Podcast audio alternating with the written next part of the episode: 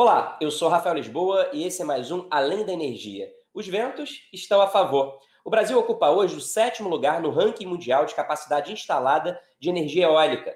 Só no ano passado, o país foi o terceiro colocado em expansão do seu parque eólico, atrás só dos Estados Unidos e da China.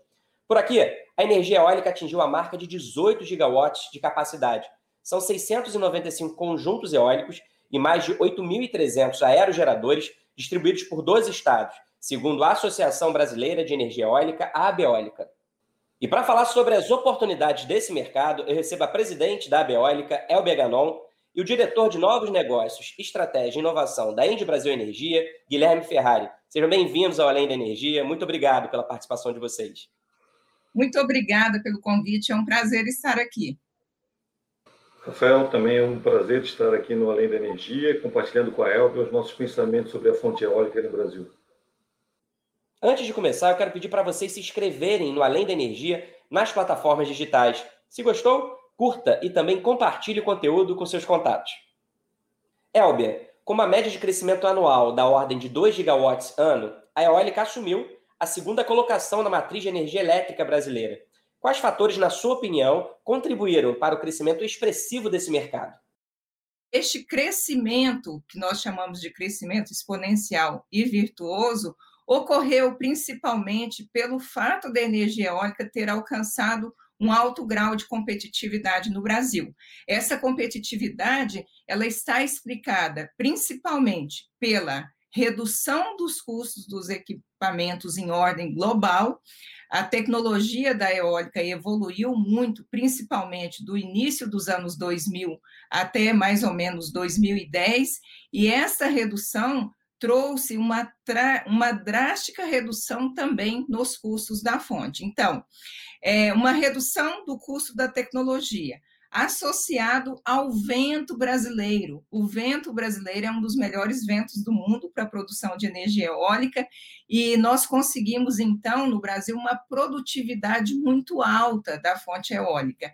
E a competição nós contratamos eólicas em processos competitivos, seja em leilões e, mais recentemente, em mercado livre. Então, a, a, conjunção destes três fatores fez com que a eólica se tornasse uma fonte altamente contratada, além de ser a segunda fonte da matriz elétrica nacional, é, nos últimos 10 anos, a segunda fonte de energia mais contratada no Brasil e deve permanecer nessa posição por um longo período, pela competitividade que a fonte alcançou, pelo conhecimento que ela alcançou e pelo fato da eólica se tornar hoje um insumo muito relevante, inclusive de segurança da produção de energia no Brasil. Guilherme, a Elbia falou sobre o crescimento e a diversificação do mercado de energia eólica no país. Houve uma mudança no perfil de negócios nos últimos anos e existe uma tendência de crescimento de consumidores menores no mercado livre. Como a Endy avalia esse movimento e qual a estratégia da companhia para atender esses clientes? O perfil foi realmente foi se alterando. É, inicialmente, os, os, investidores buscavam o mercado regulado para crescer né, no, nos seus projetos. Tivemos inúmeros é, é, leilões é, no mercado regulado nos últimos anos, é, ao longo desses anos. Só que, né, a partir de um determinado momento, a demanda das distribuidoras é, começou a diminuir é, por, por, uma série de motivos e também ó, houve uma migração muito grande desses clientes que estavam é, no mercado regulado para o mercado livre. E obviamente que nesse, nessa migração o perfil de clientes que, que estão vindo é, para fontes renováveis são clientes de menor esporte, né? clientes que não têm no seu dia a dia uma expertise muito grande é na gestão de energia. Então, a, a nossa empresa, ao longo dos últimos anos, vem desenvolvendo algumas plataformas digitais e uma delas que eu, eu, eu cito aqui é a plataforma Economiza. Essa é uma plataforma que facilita o acesso dos nossos dos pequenos clientes, que a gente chama aqui de clientes empresariais, onde eles teriam acesso mais fácil, né, com menos burocracia, é, que poderiam ser atendidos pelos nossos projetos. Elber, na sua resposta anterior, você destacou a qualidade do vento brasileiro. Agora eu quero ver a sua opinião sobre os gargalos para o desenvolvimento do setor eólico no país. Quais os principais desafios? Eu te diria que hoje os desafios principais da eólica estão associados principalmente ao mercado, ao crescimento econômico. O Brasil precisa crescer mais para que a gente possa ter mais investimentos em fonte eólica. E atualmente, principalmente nos últimos dois anos, e, e, a gente pensa que talvez nos próximos dois, três anos será desafiador, nós estamos preocupados com a expansão da transmissão. Nós temos uma quantidade muito grande de projetos, principalmente na região Nordeste e no sul do país, e nós estamos enfrentando alguns gargalos de transmissão. Então, na agenda da Abeólica, na agenda do setor, um dos pontos mais importantes que nós temos e que está, de certa forma, na nossa gerência, é aumentar a disponibilidade de transmissão. E estamos aqui contribuindo e torcendo para que o Brasil tenha essa tão sonhada e até merecida retomada do crescimento econômico para que os nossos investimentos aconteçam, aconteçam ainda numa velocidade maior. Acho que um ponto, só para reforçar, a questão da conexão, realmente é, é, um dos grandes gargalos que nós temos aí nesse horizonte é, de curto e médio prazo, né, como falasse nos próximos três, quatro anos, é, que os projetos estão sendo desenvolvidos fortemente no, na região Nordeste, e realmente temos conexões. É, uma das possibilidades de a gente tentar é, solucionar esse problema é que o governo, de alguma forma, consiga se planejar com os, é, com os projetos que estão sendo desenvolvidos para o mercado livre. A visão hoje do governo é muito voltada para o mercado regulado e o mercado livre ele acaba não sendo visto para o planejamento de expansão.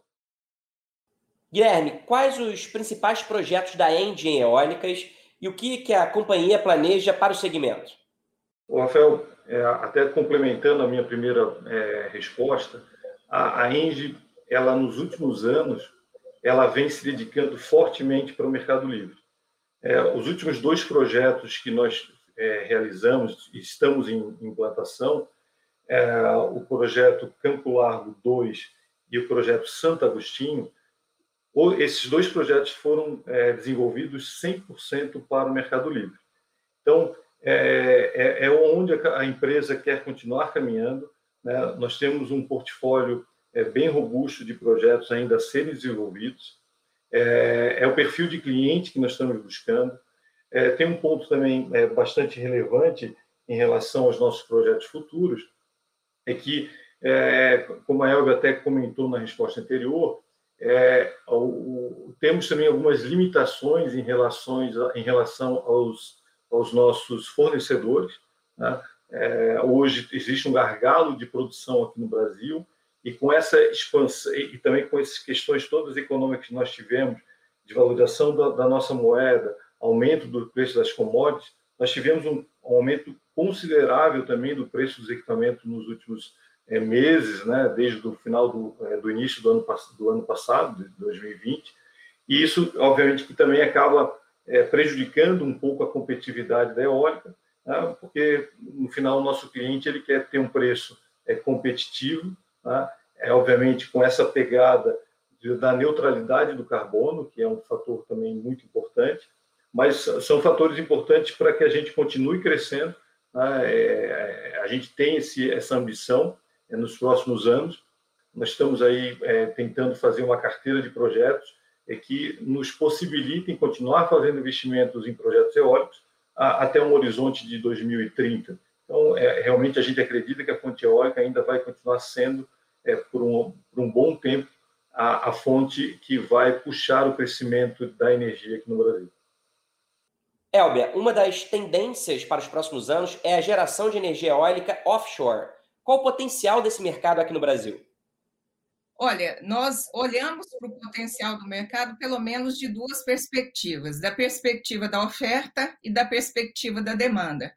Da perspectiva da oferta, a eólica offshore ela tende a seguir uma trajetória similar que a eólica onshore teve no, eh, teve no Brasil e tem no Brasil, e também a fonte solar que é você percebe o desenvolvimento da fonte nos demais países do mundo que investem em tecnologia e essa tecnologia vai amadurecendo e vai se tornando competitiva.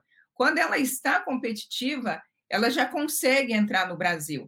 E por que, que ela tem que passar por essa trajetória? Porque o Brasil é um país muito rico em recursos renováveis e ele tem outras fontes para para a matriz. Então, essas fontes novas, essas tecnologias novas, elas só têm assim uma perspectiva melhor quando realmente elas se tornam competitivas. É, falando da tecnologia, a trajetória é essa: você tem que vencer o, o, a barreira do custo, a barreira da competitividade. Em termos de potencial de recurso, como nós temos bons ventos onshore, nós temos bons ventos também offshore. Então, potencialmente, nós podemos desenvolver essa tecnologia. Nós realmente precisamos de uma retomada do crescimento econômico para podermos enxergarmos uma contratação maior dos projetos eólicos onshore que já temos e pensar também na introdução dos projetos eólicos offshore. Mas já é uma realidade no Brasil. Atualmente, a Beólica já está trabalhando, trabalhando com as principais instituições, para que nós possamos organizar o mercado e receber os investimentos offshore. Guilherme, para encerrar, quais são os principais benefícios da energia eólica e quais as eventuais desvantagens dessa fonte? Rafael, é, acho que os benefícios da fonte eólica eles são realmente incontáveis, né? Eles são muito, têm muitos benefícios e um ponto acho que está muito focado na estratégia da Engie é a economia de baixo carbono. Né? Então acho que um ponto principal a gente vê é, nossos clientes com essa preocupação. Hoje nós temos aí muitos produtos voltados à compensação de emissão de carbono pelos nossos clientes. Né? Temos é, plataformas como o iRack, o EndRack, onde a gente consegue compensar a emissão de carbono dos nossos clientes e, e a própria certificação do crédito de carbono, que dá uma possibilidade muito grande também de compensação dos nossos, dos nossos clientes. É, além, além dessas questões voltadas à, à, à, economia de baixo carbono, eu, eu sempre gosto de mencionar um ponto que é, eu acho que nos orgulha muito, e acho que a Elbia é como sendo uma das pessoas aí do, da Abeólica, esteja, esteve sempre à frente, é a questão dos investimentos sociais que a energia eólica proporcionou às regiões, que eu posso falar, mais carentes do Brasil. Então, é, né, na, na, sua grande maioria, os projetos eólicos eles são implementados na, nas regiões é, né, do, do, Nordeste, onde é, tem falta de água, é, existem problemas de educação, existem problemas de infraestrutura, e, e, dá muito orgulho quando nós é, fazemos investimentos em determinadas regiões, onde a gente pode fazer esse tipo de investimentos. Então, dando como exemplo, é, nos últimos projetos nossos que nós desenvolvemos no interior da Bahia, nós fizemos projetos de alfabetização para as pessoas mais é, é, idosas, é, proporcionamos é, exames oftalmológicos, demos óculos para que as pessoas começassem a ler, é, fizemos investimentos em fazendas ou pequenos sítios onde toda a comunidade tinha acesso a produtos agrícolas plantados por elas mesmas. Então, é uma série de, de pequenos investimentos é, que nós proporcionamos àquelas regiões que definitivamente mudou a vida daquelas pessoas. Então, acho que isso é um orgulho que acho que certamente todos os investidores eólicos têm, que a gente proporciona esses investimentos é, nessas regiões mais carentes do nosso país.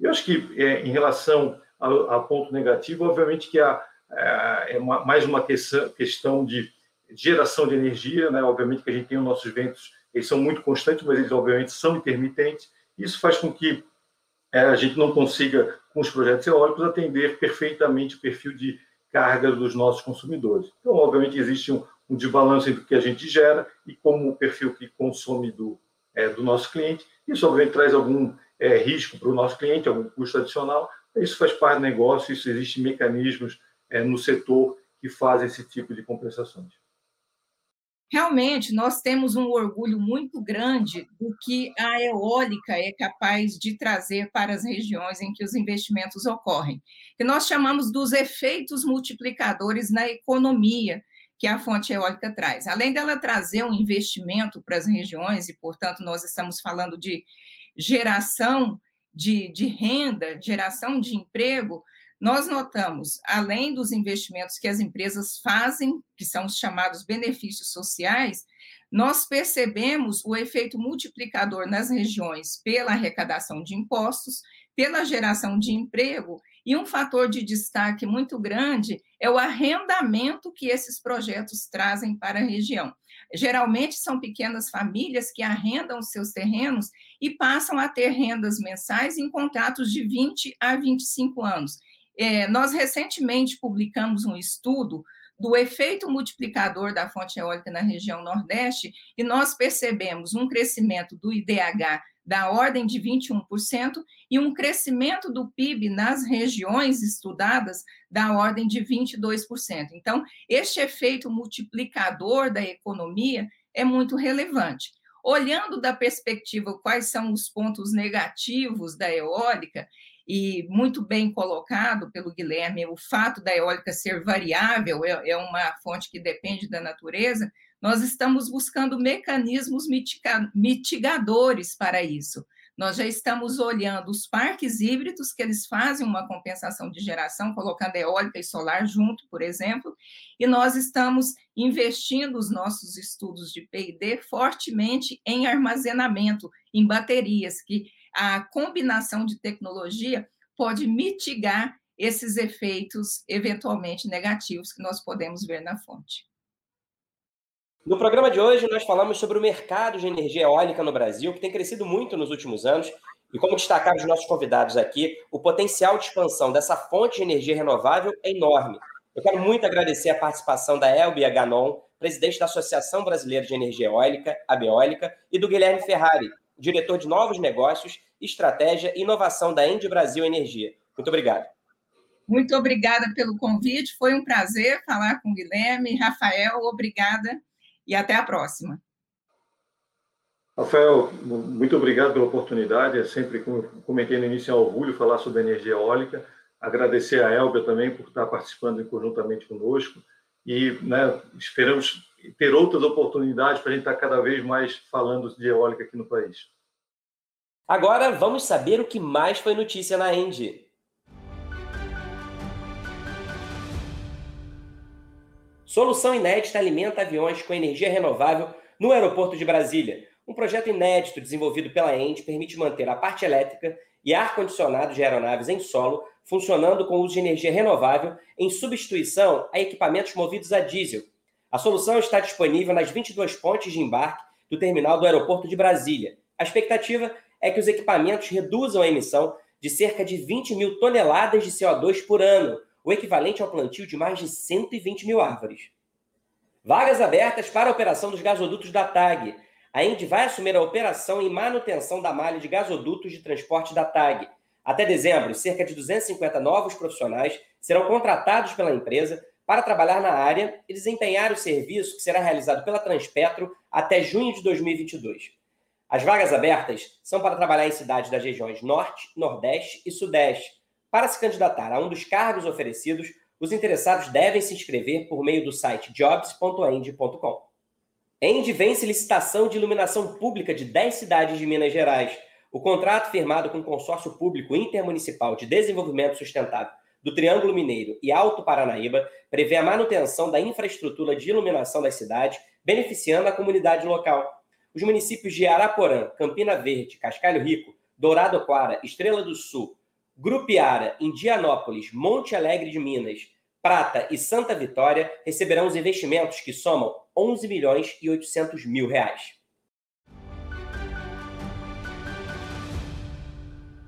Bom, essa foi mais uma edição do Além da Energia. Se inscrevam nas nossas plataformas digitais para continuar acompanhando o nosso programa curtam e compartilhem com os colegas. Até a próxima, tchau!